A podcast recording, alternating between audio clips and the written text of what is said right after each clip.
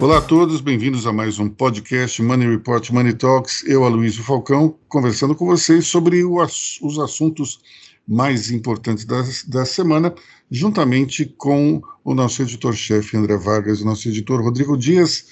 É, vamos começar falando das pesquisas, pessoal. Essas pesquisas da semana nos mostraram é, algumas coisas interessantes. Primeiro, é, com a saída de Sérgio Moro nas enquetes, os votos é, do ex-juiz foram praticamente todos para Jair Bolsonaro. Ele reduziu a distância que o separava de Lula e agora está mais próximo. Antes era uma distância bastante grande, encurtou um pouco mais, especialmente quando você olha é, o índice de voto espontâneo. Então, é interessante porque o eleitor de Sérgio Moro, apesar de não gostar de Bolsonaro, porque Bolsonaro criou uma, um, digamos, um desconforto para o seu então ministro da Justiça e levando a uma, um desentendimento, uma briga, a demissão de Sérgio Moro,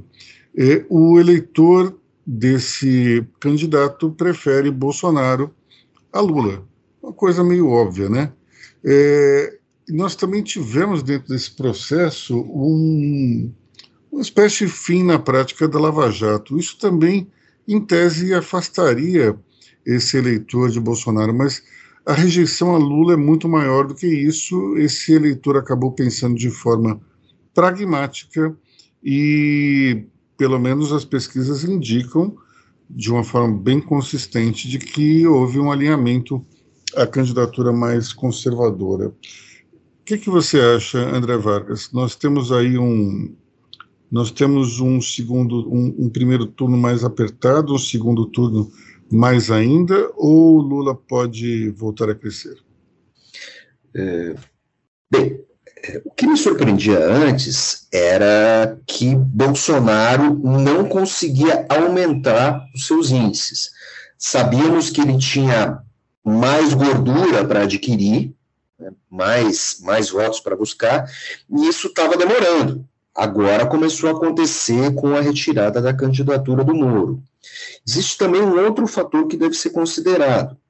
Nessa eleição polarizada, o Lula já deveria também ter crescido mais um pouco, mesmo com a distância entre ambos diminuindo. Os dois deveriam crescer mais. É, isso, dá, isso me leva a crer que o eleitorado, por enquanto, ainda está um tanto quanto desinteressado dessa discussão.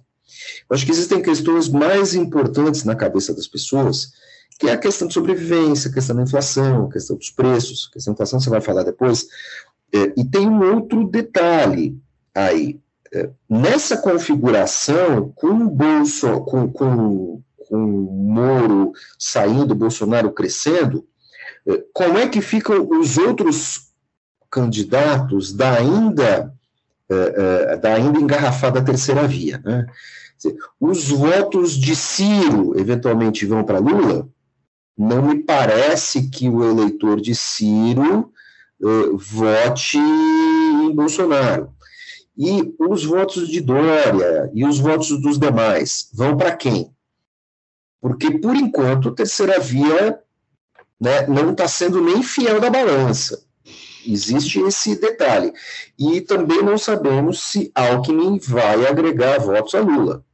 Nós temos essa questão aí que falamos do início, né, dos, dos, dos padrinhos tóxicos, né, dos aliados tóxicos. Então, eu acho que, que vai, ser, vai ser um primeiro turno que vai se desenhar mais concorrido do que o esperado. E o segundo turno vai ser, uh, vai ser da linha da cintura para baixo. Interessante essa questão do Alckmin. Até hoje, hoje sexta-feira, é o dia em que se anunciou eh, finalmente o ex-governador como vice de Lula. Mas para mim, a questão interessante de Alckmin não é exatamente o que ele pode trazer de votos, é, porque acredito que ele não agregue muita coisa mesmo. O, o, eleitorado dele não, o tradicional dele não votaria em Lula, portanto, Me parece que não é essa a estratégia do PT. Para mim, Lula tem duas, eh, tem, tem duas intenções. A primeira é, é colocar um vice mais conservador e, com isso, tentar acalmar o mercado financeiro e empresariado, e, ao mesmo tempo, retirou um nome importantíssimo na sucessão de São Paulo. É, Alckmin era o franco favorito e, com isso, ele acredita que pode aumentar as chances de Fernando Haddad. O problema para mim é que Lula atirou no que viu, que foi tentar turbinar Haddad, e acertou no que não viu, que foi dar uma chance muito grande para os candidatos Tarcísio de Freitas e também para o candidato atual governador Rodrigo Garcia. Hoje o Datafolha soltou uma pesquisa muito interessante que é justamente sobre esses padrinhos tóxicos aos quais o, o André se referiu, e nós vemos ali que 66% dos eleitores dizem que não votariam num candidato recomendado por João Dória. E 62% dos eh, eleitores de São Paulo também disseram que não votariam em um candidato recomendado por Jair Bolsonaro. Então, nós temos esses índices afetando diretamente os candidatos Tarcísio de Freitas e também Rodrigo Garcia. Só que acredito que num segundo turno contra Lula, isso tudo vai ser esquecido porque, afinal de contas, desculpa, Lula não, Haddad, é, por uma razão muito simples. É, você tem apenas 8 milhões de votos no interior, onde se concentra a candidatura do, dos petistas de maneira geral. O voto no interior ele é mais conservador e vai sempre para um candidato que confronte o representante do PT, ou então alguém de esquerda, como por exemplo poderia ser Guilherme Boulos, enfim. É, o que deve acontecer, na minha opinião, é justamente isso.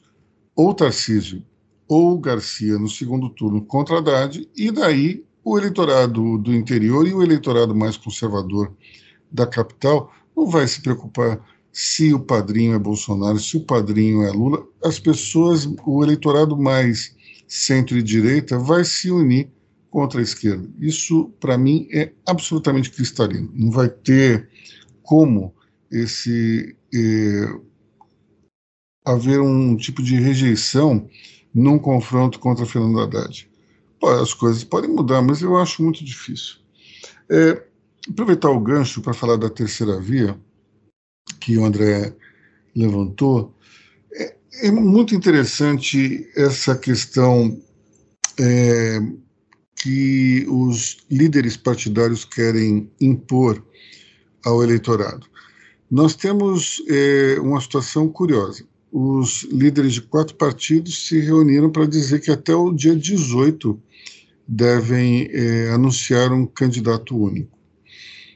E com isso, é, as chances do ex-governador João Dória baixam dramaticamente. Ele que tem uma carta assinada pelo presidente do PSDB, Bruno Araújo, dizendo que ele é o candidato e que é, é o candidato que venceu as prévias, é, está numa situação que eu diria que sinuca de bico é pouco para definir. Ele tem, ele venceu as prévias, ele tem uma carta do presidente do partido, e isso não vale absolutamente nada, porque a executiva dos tucanos é, não quer que ele seja candidato. Simples assim, vão dar um golpe interno e ele e, e em nome de uma solução externa, que seria fazer um, uma coligação com mais três partidos. Ora, eu acho que é muito ilusão acreditar que porque quatro partidos vão se fixar num nome, esse nome vai entusiasmar o eleitorado. Nós temos aí uma situação é, divertida, né? É, uma, os, os, líderes partidários vão lá e escolhem, vamos supor, Simone Tebet. Simone Tebet tem 1%, pessoal. Ela vai, é, porque ela tem o apoio de mais três partidos, disparar na pesquisa? Acho que não. Qual é a tua opinião, André? Eu sou, eu sou meio outrista. Você já ouviu falar dessa definição, Luísio? Não, isso para mim é nova. O outrista é aquele cara que às vezes tem uma postura um pouco paranoica, mas sempre procura um outro viés. E se tratando de líderes partidários, nós temos que pensar o seguinte: líder partidário, mais do que ganhar a eleição para o executivo, líder partidário tem que se preocupar em formar bancada. Até por conta do fundo partidário, né? Até por, não só por conta do fundo partidário, mas é por conta da existência política da agremiação. Então, se esses partidos eles podem botar Simone Tebet, eles podem botar o Cacareco, botar o Magui, não interessa. Se esses partidos se reunirem em prol de uma terceira via, por mais que inviável que ela seja, é preciso lembrar que as candidaturas ao legislativo, elas, elas se dão no corpo a corpo certo? Elas se dão no centro, na periferia, no interior, por quê? Porque as pessoas escolhem os seus candidatos ao legislativo, numa eleição majoritária para o Executivo Nacional, de uma maneira muito parecida com que elas escolhem uh, vereadores. O cara que tem alguma ligação ali com eles e tal, barará, barará. Uh, sabe? Então, assim, é uma coisa um pouquinho. Não chega a ser figadal como uma eleição municipal, mas, assim, o, o, o candidato a deputado estadual e o candidato a deputado federal, eles estão mais próximos do eleitor. Isso é muito nítido no interior e nas periferias. E os líderes partidários estão preocupados com isso. Estão preocupados com a sobrevivência da sua agremiação. Nessa, nessa eleição tão polarizada, talvez, talvez e apenas talvez, seja melhor esse pessoal formar um bloco, mesmo que eles arrastem 1%, 2% de votos para o candidato presidencial, mas que eles formem bancada. É preciso lembrar que o PSDB desidratou, o MDB desidratou. São os grandes partidos que esses caras, eles precisam ter alguma bancada com alguma expressão, porque eles têm que sustentar toda a base. E essa base está empregada, na, né, empregada com cargos indicados em máquinas públicas. Você tem todo, usando um termo da moda, você tem todo um ecossistema político eleitoral que, que, que migra né, para o esquema de eleição e para o esquema, esquema das administrações e dos gabinetes e tal. Isso não adianta dizer que não existe, existe. Então, assim, esses líderes, nesse momento, estão preocupados com isso. Certo? Estão preocupados com isso. Depois, às vezes a gente vai dizer, ah, não, porque são legendas dialogantes. Você pode dizer qualquer coisa. A agremiação tem que sobreviver dentro da realidade posta. Não vão sobreviver se aliando ao PT, ninguém vai virar petista e ninguém vai correr lá para o PL. Ou, e, se ele tivesse corrido para o PSL, ou, ou, ou votar para o PL, o cara ia deixar de ser, sabe, presidente de partido, delegado e tal. Não. Essa turma tem que sobreviver. Talvez essa seja uma maneira de sobreviver. E depois, de acordo com o resultado da eleição federal, você vai lá e meio que se encosta no centrão, no centrão do B, forma base aliada. Aí tudo é possível. Mas essa turma tem que existir. Mas vem cá, André, isso não pode gerar um problema justamente nessa cidade do interior? Porque vamos lá, União, Brasil, PSDB e MDB tem que ter os seus candidatos, eles estão embaixo do mesmo guarda-chuva. É, e daí isso pode gerar algum problema, porque não, não vai ser em todas as cidades que eles vão conseguir se compor. Então, vai haver fogo amigo também, né? Isso, é, isso acaba sendo complicado. Fogo amigo em eleição é o que mais tem, né? Sim, sim. Então, assim, isso já está equalizado. Isso já está equalizado. Os caras estão se matando agora, estão tomando cerveja depois. Com certeza, mas me, eu acho que é uma, digamos, me parece algo parecido com, me parece algo parecido, é bom, me parece algo semelhante ao, ao que aconteceu aqui durante a pandemia. Você tinha políticos dizendo que estavam, estavam preservando vidas, né, estavam seguindo a ciência, mas na verdade estavam ali fazendo uma certa mise-en-scène muito por conta do, do aspecto político, achando que aquilo iria se traduzir em votos. Me parece aqui uma coisa semelhante. Você tem quatro partidos, até cinco eventualmente, dizendo que vão se unir para ganhar a campanha, mas na verdade para preservar a bancada. São coisas bem diferentes, né? Enfim, é, eu, eu acredito que, do ponto de vista eleitoral, isso pode ser um, um problema, porque a, a, eleição presidencial ela é meio destacada do, do contexto regionalizado. Você vê, por exemplo, o próprio Bolsonaro ganhou centro partido, Collor também ganhou centro partido. Então. Eu preciso lembrar também assim: você lembra da eleição do Collor? Quanto por cento? Você tem memória melhor do que eu, você, eu, eu, eu era jornalista iniciante, eu me formei um pouco mais tarde, e você cinco anos mais velho que eu. Então, nessa conta, a gente tem uns oito anos de diferença. Na eleição uh, do Collor, o MDB já é, o MDB, não, o PMDB tinha uma grande bancada. Mas quem era o candidato do PMDB na eleição do Collor? Ulisses Guimarães. Ulisses Guimarães levou quanto por cento? Sendo que Ulisses Guimarães foi protagonista da política ao longo dos anos 80. Ele levou quanto por cento? Ulisses Guimarães, se não me engano, teve 3%, uma coisa assim. Foi uma tragédia. É... Foi uma tra... e, e, o Covas também foi uma tragédia. Mas foi melhor do que o Ulisses, né? Covas mas, na frente, que... mas foi ruim. Mas mesmo assim, o PMDB fez bancada. Essa bancada eleição, ela, essa eleição é interessante porque ela tem. Ela, todo mundo acreditava que Brizola iria para o segundo turno e o Lula foi para o segundo turno. Lula foi ao segundo turno por 0,83%. E isso aconteceu por quê? Porque tinha um número enorme de candidatos eh, nanicos. Enorme. Marronzinho. Marronzinho. Tinha Armando Monteiro, candidato dos explorados. Nós tínhamos Aureliano Chaves, que não falava coisa com coisa. É, Aureliano Chaves é um caso interessantíssimo, porque ele é o pivô da vitória de Tancredo Neves no colégio eleitoral, né? É, e, sinceramente, eu não sei, até hoje, para mim, é um grande mistério como aquele político que não conseguia terminar uma frase com algum tipo de conexão pudesse ter criado uma situação tão desconfortável dentro do governo militar a ponto de Figueiredo dizer que não ia ter prévias, porque se tivesse prévias, o Aureliano iria ganhar.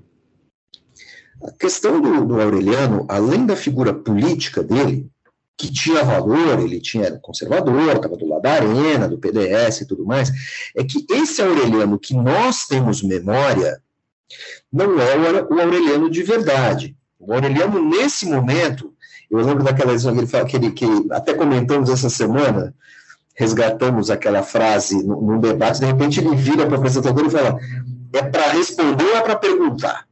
Lembra dessa? E depois virou, virou uma, uma frase feita no, no, no, nos anos 90. É, ele já estava com problemas de saúde e ele tinha um, parece que ele tinha, ele teve um pequeno derrame, teve que botar uma placa e tal, e aquilo dava umas, dava umas piscadinhas sinápticas nele. E quando ele ia para o debate, a, a luz do estúdio batendo na cabeça do coitado, já era um senhor, dava, ele, ele ficava muito zonzo. Isso depois do debate que foi que foi dito ali que ele se atrapalhava um pouco, ele ficava um pouco zonzo. Mas assim, é por isso que era o cara que não falava coisa com coisa. Mas esse era o Aureliano que deveria ter ido cuidar da saúde e, como animal político, continua na luta e aí nos premiou com algumas bobagens e tal. Mas esse não era o cara. Ele não era mais um Aureliano naquelas condições uh, de pressão ali no, no, front, no front político. Né? Ele era um pouco, ele era mais inteligente que isso. Só para fazer essa, esse aparte, para não transformar um cara que tinha problemas de saúde numa piada. É, isso, isso tanto é verdade que nós temos uma nós temos que colocar o contexto histórico aí. É, por que, que houve uma, uma rejeição de Figueiredo Aureliano? Figueiredo teve um infarte e foi, e foi afastado da presidência, o que criou uma certa confusão, porque eh, os militares resistiram a entregar o poder, ainda que provisoriamente, para um civil. Mas, no final das contas, eles toparam, e Aureliano era um sujeito muito Caxias do ponto de vista de, de seguir o trabalho dos ministros. Então, ele não só fazia uma reunião completamente diferente de Figueiredo, que entrava já querendo sair, anotava o que os ministros diziam, cobrava na reunião seguinte, e os ministros gostaram muito desse tipo de atitude, porque tinham um diálogo com a chefia. E antes não. Eles, tudo que eles falavam para o Figueiredo estava bom. E esse tipo de atitude eh, gerou uma ciumeira gigantesca no então presidente. Quando ele volta ao poder, ele pode ver tudo na frente, menos o seu vice. E por isso, quando se fala das prévias eh, do, do, do partido, ele diz que não vai ter prévias e tenta impor o nome de Mário Andreasa, que foi um dos ministros eh, que rodou vários eh, governos da ditadura. Quando isso acontece, uma parte do então PDS, que era o governo, eh, que era o Partido de Sustentação Governo, ele, sai, ele se destaca, ele sai do, da, da linha do, orientada pelo Planalto e passa a trabalhar é, a favor da candidatura de Tancredo no colégio eleitoral. A coisa se desorganiza de uma maneira tal que é feita então a convenção do partido para escolher o seu, o seu candidato. E a disputa se dá entre Paulo Maluf e Mário Andreasa, e no final das contas, quem vai para o colégio eleitoral e é derrotado é Paulo Maluf. Enfim, só para a gente colocar toda essa todo esse contexto para entender exatamente o que está acontecendo. Um ponto que foi muito complicado durante a ditadura foi justamente é, a crise do petróleo, os preços da gasolina subindo alucinadamente depois que não se conseguiu mais é, regulamentar é, as cotações como o, o ex-presidente Ernesto Geisel estava fazendo e isso é, provocou também uma onda inflacionária. Essa situação ocorre hoje novamente é, por conta da, da, alta do preço do petróleo, gerando um índice de PCA mensal de 1,62%. Diga, André. Eu preciso lembrar o seguinte: a, a crise do petróleo gerou um problema para o Brasil, que é o seguinte: os empréstimos brasileiros, eles estavam uh, equacionados, uh, o juro e o câmbio estavam equacionados de uma maneira diferente. Os contratos não eram tão bem feitos. Então, o que aconteceu? O Brasil começa a crise do petróleo pagando empréstimo de um jeito e sai pagando de outro. Isso cria uh, um déficit enorme para o país que a ditadura tentou empurrar de um jeito, tal, do fim tentou esconder, parará, parará, mas chegou uma hora que aquilo ficou incontrolável. Todos aqueles empréstimos de infraestrutura que geraram muitas obras, tudo aquilo estava equacionado. Vem a crise do petróleo e quebra todo mundo. Porque os juros da dívida passam a ser cobrados eh, com eh, a indexação eh, aumenta muito. Hoje, os empréstimos são mais bem equacionados, já prevendo crises desse jeito, dessa maneira. E o Brasil também não renegociou, depois quer, né? Resultado é que nós temos, depois, a década perdida, que está colada nas costas do senhor Sarney. Tem uma parte de culpa nisso, mas assim, você tem uma herança anterior muito significativa. Hoje é diferente. Hoje eu volto a insistir no meu mantra. Nós temos uma política cambial muito ruim, porque essa crise global ela não é de toda ruim para o Brasil. Como, como, como nos, nos, nos, lembrou o banqueiro André Esteves, no evento de Manhã Report, na quarta-feira, o Brasil tem algumas qualidades que devem ser levadas em conta. Não só, o, o, o país é independente e exportador, num dos itens muito pouco, assim, em soja, minério de ferro, petróleo e gás. Brasil, dentro do mercado global, ele tem um anteparo. Ele pode se resgatar. Com essa alta dos preços, ele pode gerar divisas.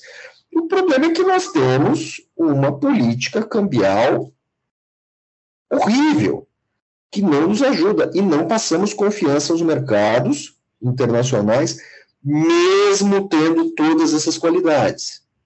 Então, é preciso ter, é, é, não sei, um choque de confiança, independente de quem estiver sentado na cadeira, coisa que São Paulo Guedes não consegue fazer nesse momento, e nós vamos ter que resolver isso em algum momento, independente de quem ganhar a eleição.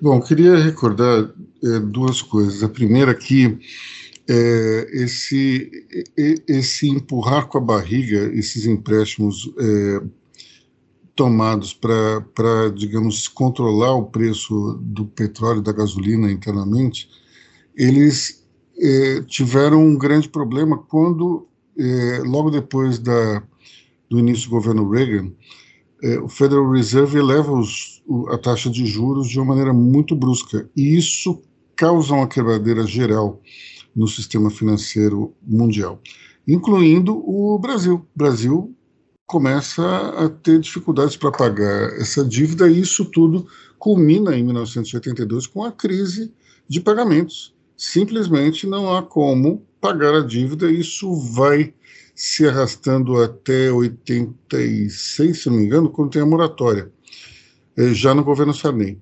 Ou seja, uma situação muito, muito complicada. É, aí eu vou, vou repetir, vou, vou, vou, introduzir a segunda lembrança, que é a seguinte. É, quando, iria, quando iam discutir a renegociação da dívida é, pelo Brasil, na época do governo Figueiredo, iam Afonso Celso Pastore, que era o presidente do Banco Central, Hernani Galvez, que era o ministro do Planejamento, e o, o Delfim Neto, que era o ministro da Fazenda. E os três. Langoni. Langoni depois, né? Começo, o começo foi o. No, em 82, o, o presidente do BC era o, era o Pastore. Mas é porque assim, eu, eu, eu, eu, cheguei a ensaiar numa banda punk chamada Delfim, eh, como é que é? Delfim Langoni Galvez. Eu acho que Langoni foi no final do governo do governo Figueiredo. O Langoni, ele né, nesse primeiro estágio era, era o Pastore. Bom, é, eles eram encaminhados para uma sala na qual ficavam ali esperando, esperando, esperando. Chegava a hora, eles tinham que almoçar, saíam e quando voltavam diziam: Olha, nós procuramos por vocês e vocês infelizmente não estavam, então nós retomaremos a conversa amanhã. Chegavam cedo, faziam a mesma coisa e ficavam nessa ladainha, até que no final das contas os três estavam esgotados e o, os banqueiros internacionais iam lá e impunham uh, as suas condições, né? fazendo um jogo psicológico. O governo Fernando Henrique teve uma outra rodada de renegociações.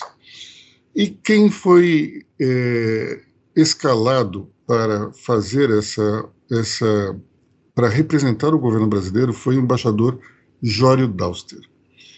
E o embaixador foi lá com dois assessores, não teve ministro, não teve presidente do Banco Central, apresentou uma proposta, já tinha apresentado a proposta, chega lá e é encaminhado para a mesma salinha. E houve a mesma ladainha. Diz, Olha, nós vamos então discutir a, é, a proposta e daí o senhor espera aí, nós voltamos. Daí eu falo assim, vocês têm 30 minutos. Eu quero, não, não é possível discutir isso em 30 minutos. Sim, claro que não. Foi por isso que nós enviamos toda a documentação e a proposta duas semanas atrás. Eu vou esperar 30 minutos. Se vocês não quiserem, sempre existe a possibilidade de tomarmos uma medida mais drástica. Em 15 minutos veio a resposta. Então, a gente tem que ver é, nessas horas é, como é que são as coisas. Um governo militar ficou de joelhos perante a comunidade é, financeira. Um governo democraticamente eleito, se sentindo, digamos, empoderado pelos votos, foi lá e botou esses caras no colo. André. Podemos dizer que quem segue ordens não sabe blefar, não sabe negociar? É bem por aí. É bem por aí, porque nós, nós colocamos nessa outra, nessa outra negociação um negociador de verdade, uma pessoa acostumada com, com esse jogo. Os três estavam vindo da situação em que eles não negociavam nada, eles simplesmente, como representantes de um governo militar, eles decretavam o que eles queriam. Quando foram negociar, se, se viram numa posição de inferioridade e assumiram essa posição. Já o embaixador Jório Dauster, não, não quis nem saber. Aloysio, já que a gente está fazendo esse rolê aleatório sobre história política e econômica, você falou do Jório Dauster, é, que maravilha, né? O Brasil, com todos os defeitos que sempre teve, que nós sabemos muito bem, é, conseguia ter uma diplomacia eficiente, capaz de defender os interesses. Uh, um dos episódios que há algum tempo atrás, uh, quando faleceu aquele embaixador, como é que é, o Flecha de Lima, uhum. haviam brasileiros no Iraque. Lá tava, os caras estavam meio como escudo humano na primeira guerra do Iraque. Flecha de Lima foi lá falar com o Saddam. Saddam, né? Olha, quer tirar o pessoal daqui e tal, o que, que você precisa, vamos tirar tal, tal. O Saddam liberou os brasileiros e falou assim: você foi o único cara que não impôs. Assim, e, e, o, o, o, Lima assim, chamava o Lima de embaixador. Embaixador, vocês são o único país que não ameaçou, que não impôs, vocês pediram, eu tenho boas relações com você. Leva todo mundo embora. Lima socou todo mundo no ônibus, mandou avisar o mundo que o ônibus estava passando pela estrada tal, todo mundo foi para a Jordânia, acabou a briga. Quer dizer, tínhamos negociadores. Uh, no, é, é, é, isso foi suprimido nas relações internacionais brasileiras. Nós tínhamos bons negociadores. Precisamos resgatar isso de novo. Não importa quem ganha a eleição Pode até ser o Bolsonaro, de quem não nutro a simpatia zero. Agora, quem sabe o Bolsonaro, se ganhar com o Centrão ali, apesar de todos os defeitos e corrupções do Centrão, é, consiga voltar a ter alguma relevância. Mas Bolsonaro também fez muito estrago no cenário internacional, uh, com as suas opções tortas, né? inclusive essa coisa aí da Ucrânia e tudo mais. É, podemos falar de paranoias ou podemos falar de agressões? O que, que você prefere? Paranoias, talvez. Paranoias, tudo bem. É, nós temos aí a fake news da semana e tal, que a gente publica, que agora vai ser publicada no sábado, porque eu acho que coisas engraçadas, mesmo um pouco amargas, merecem um tratamento mais para o final de semana, quando as pessoas estão mais relaxadas e podem ter um comportamento, fazer leituras mais críticas.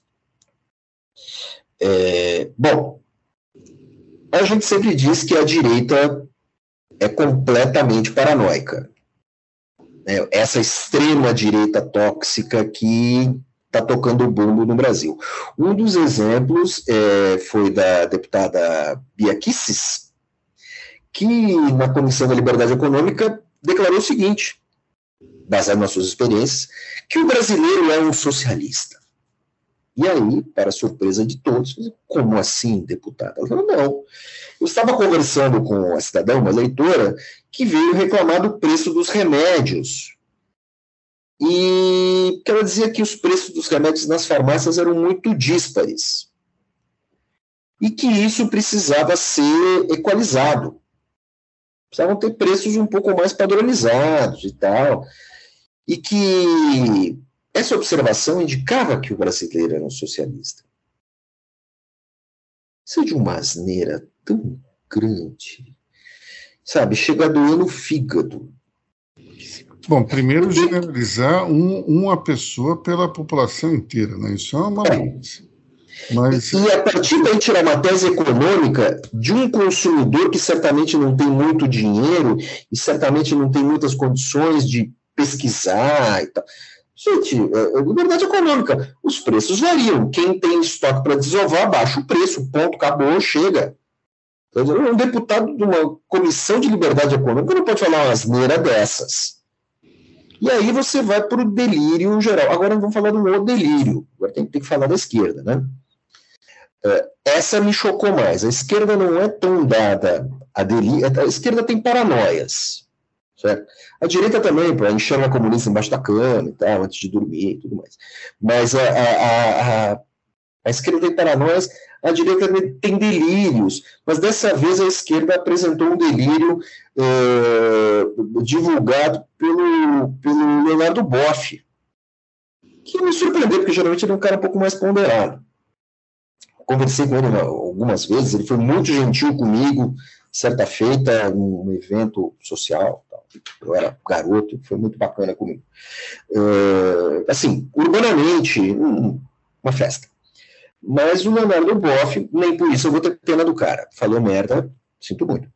Uh, ele falou o seguinte: uh, que a OTAN, primeiro, que os russos são responsáveis por espalhar vírus na Ucrânia, inoculando em aves que são anilhadas. Anilhadas são aquelas, aquelas uh, uh, argolinhas colocadas nas patas, né? E que estão, estão sendo espalhando vírus. Tal. Uma coisa completamente paranoica. Eu acho que é um grande golpe na ornitologia, certo? E, e assim, para quem passou parte da infância uh, doentinho que nem eu e assistindo aquelas séries Mundo Animal, aquelas coisas todas, assim, você vai descobrir que as aves uh, uh, migram no sentido norte-sul. Se você inocular uma ave com vírus na Rússia e ela voar para o sul, ela pode, ela pode contaminar, espalhar vírus no Irã, que é um aliado da Rússia. Depois ela pode voltar para a Ucrânia né, é, é, inocular ucranianos, e depois ela vai voltar para a Rússia, inoculando russos, porque norte-sul. As aves não migram leste-oeste, só fazem algum desvio. Então, gente, mais uma vez o brasileiro que faltou na aula, e nesse delírio, o Leonardo Boff também falou que é, é, os russos estão é, castrando ucranianos para. Gente, estão tão castrando, eles estão fuzilando de lado a lado. Certo? Assim, você não vai castrar um cara. Você vai dar um tiro de AK-47 na testa dele e pronto. O que é tão horrível quanto talvez mais, provavelmente mais. Eu não gostaria, entre ser castrado e tomar um tiro na testa, eu ainda prefiro ser castrado, mas é, isso não é algo que se coloque à mesa. É, é, e aí, na sua argumentação, Leonardo Boff disse que a OTAN havia promovido coisas parecidas na guerra da Iugoslávia, castrando muçulmanos. Gente, na guerra da Iugoslávia, a OTAN estava do lado dos muçulmanos. Quem estava perpetrando o genocídio eram os sérvios, cristãos ortodoxos. Então, assim, é muita maionese com LSD. Gente, não dá. Gente, assim, Abre o Wikipedia, gente. Vamos, abre, antes de, antes de ir para antes de ir para a rede social, respira, toma um ansiolítico, abre o Wikipedia. Assim, isso, isso vale no balcão do boteco. Certo? Agora, Leonardo Boff e Bia Kicis são figuras públicas. Uma tem mandato eleitoral. Leonardo Boff também é um cara que tem respaldo. Você tem respaldo entre esquerda. Não for, as pessoas têm que ter responsabilidade, do mesmo jeito que eu, você, eu e o Rodrigo temos responsabilidade aqui. A gente tem que respeitar quem vai nos ouvir. Pode ser uma, duas, dez, vinte mil pessoas. Você fez uma entrevista com o Tarcísio. Essa entrevista teve. A última vez que eu vi estava com 95 mil views. Fomos citados entrevista lá, regular, profissional, você não ofendeu ninguém, tudo mais. Até foi alvo de críticas, críticas com relação ao que o Tarcísio falou. E alvo de elogios. Não pode sair, sabe? Sabe, não é stand-up comedy. Hoje de manhã, essa entrevista estava com 107 mil views.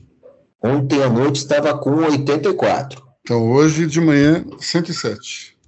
Uh, por favor, vamos. Uh, questão, questão de honestidade. Tarcísio está bombando a entrevista que deu para você, falou Mano, uh, até porque foi uma entrevista que não teve cara de palanque. Você não deixou. Não, Mano não tem palanque. E e tá bombando. E também tá tomando porrada, porque teve aquela coisa lá dele falar que vai tirar as câmeras e tal, dos policiais, não sei o que e tal. Que ele falou que quando esteve no Haiti, porque, em primeiro lugar, Tarcísio é um oficial de engenharia. Engenharia não vai para o front. Calma lá. Sabe? Calma lá, não é assim. Oficial de engenharia é engenheiro, constrói obra, hospital, ponte, uh, acerta encanamento, cuida de saneamento, transporta veículos. Não é assim.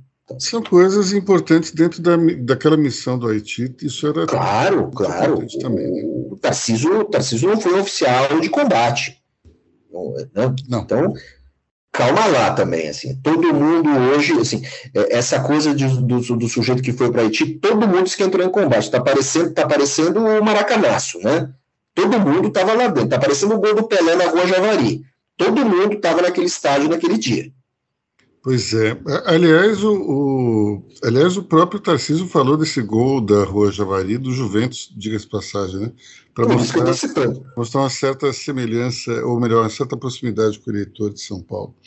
É, falando somente dessa, dessa entrevista do, do Tarcísio, foi interessante porque a primeira vez que ele falou como um pré-candidato e pôde eh, expor as suas ideias e talvez tenha sido por isso que, que a repercussão foi tão grande, não só no próprio YouTube, dentro do nosso canal, dentro do nosso site, mas também nos outros veículos, porque até então acho que ninguém tinha escutado é, quais eram as ideias do Tarcísio. Justamente por isso, é, como ele é um, um candidato, um pré-candidato, a ideia era justamente escutar as, as, é, o que ele queria, as propostas dele para o Estado, coisa que ninguém até hoje tinha feito. As pessoas ficavam é, mais discutindo o governo Bolsonaro e existe, olha, para falar a verdade, eu tive uma certa tentação de esticar um pouquinho a primeira parte, justamente por conta é, dessa questão política e se falar um pouco do governo. Diga, André. Uma pergunta para Aloysio Falcão Filho. É, talvez eu quero saber se você tem a mesma impressão que eu. O Tarcísio, quando ele fala de propostas, ele é completamente, ele tem um lance meio alquimia, assim, ele tem uma coisa meio que não tem emoção. Aquilo que ele falou, até tirando o momento que ele diz que é liberal e o momento que ele diz que vai acabar com as câmeras os policiais e tal, que faz aquela. Tirando aquilo, ele poderia se encaixar como um candidato de qualquer partido, tirando talvez o PT, PT, pessoal, e a extrema-direita. Ele, ele conseguiu. o que ele apresenta para São Paulo encaixa do PDT até, vamos lá, me ajuda, PTB? Sim. Até PL, PR. Até PL, até PL, PR. Assim. Então, assim, ele. É, é, essa parte eu confesso que eu gostei. Sabe? Olha, a gente tem que lembrar que o Tarcísio entrou é, no governo pelas mãos do PT, né? Ele foi diretor do DENIT no governo Dilma. Depois ele fica no governo com Michel Temer e, e permanece com o Jair Bolsonaro. Então, só aí você já tem é, um perfil técnico, mas com um grande traquejo político. As propostas do Tarcísio elas estão mais alinhadas e sintonizadas com a classe média. Elas não são de esquerda, mas vamos lá, se ele desse uma maneiradinha, poderia ser um candidato do, PT também. É, assim, tirando aquela coisa de tirar as câmeras, né? Se em vez de falar de policial, fala de professor, Acabou, o foi de esquerda. Especialmente aquela, aquele discurso de que eh, São Paulo, no passado, fez um acordo com o crime organizado.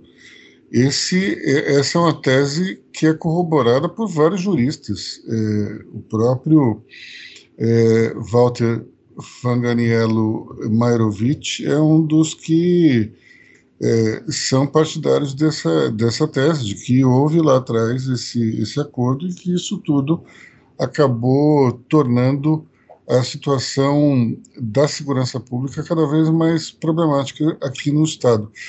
É, ele até diz uma coisa engraçada, ele diz assim, quando está tudo, num estado como São Paulo, como está tudo quieto, é porque tem um acordo. Se, se a coisa começa a degringolar, é porque alguém não recebeu alguma coisa. Enfim. É, vamos encerrar falando. Nesse momento do, da questão da briga do PCC, eu gostaria de lembrar que eu tive uma breve passagem como uh, chefe da assessoria de imprensa da Secretaria de Saúde. Uhum. É, e aí? Foi um tempo muito complicado da minha vida porque foi durante os ataques. Eu saía de casa escoltado e eu voltava escoltado. E vamos lembrar que era Alckmin candidato à presidência. Não essa última, a anterior, certo? A 2006 e, e foi na gestão Saulo, da Secretaria de Segurança. Então, eu tive um, uma breve passagem, três meses infernais, que você tinha que lidar com toda aquela meleca. E eu lembro que eu tinha uma salinha, tinha uma salinha não, tinha, ficava ali na comunicação.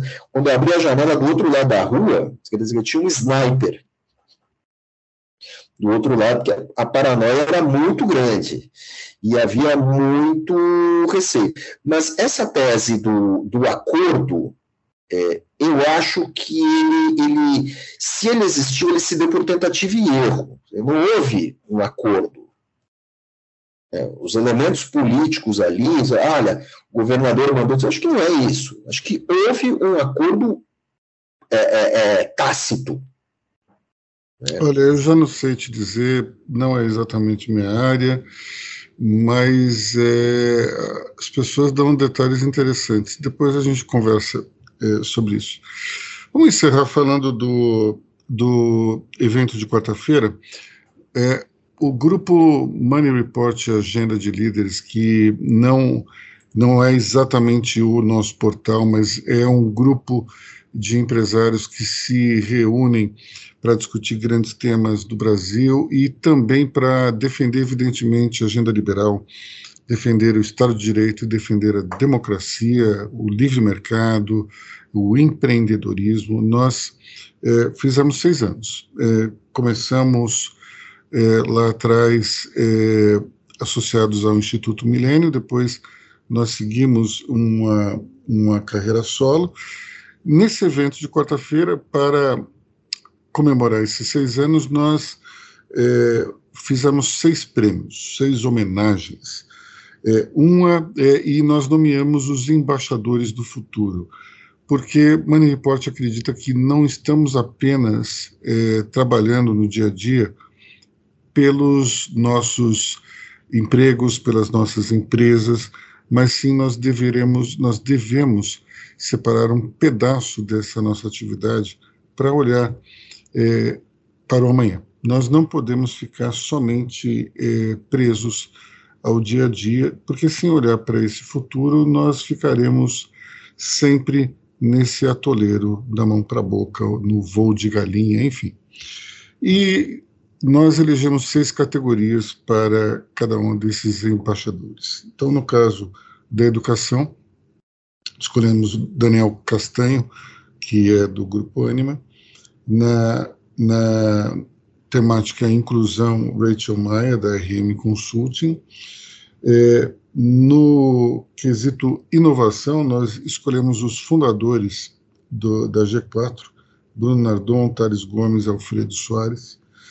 Na área de indústria, Wolf Klabin, da Klabin.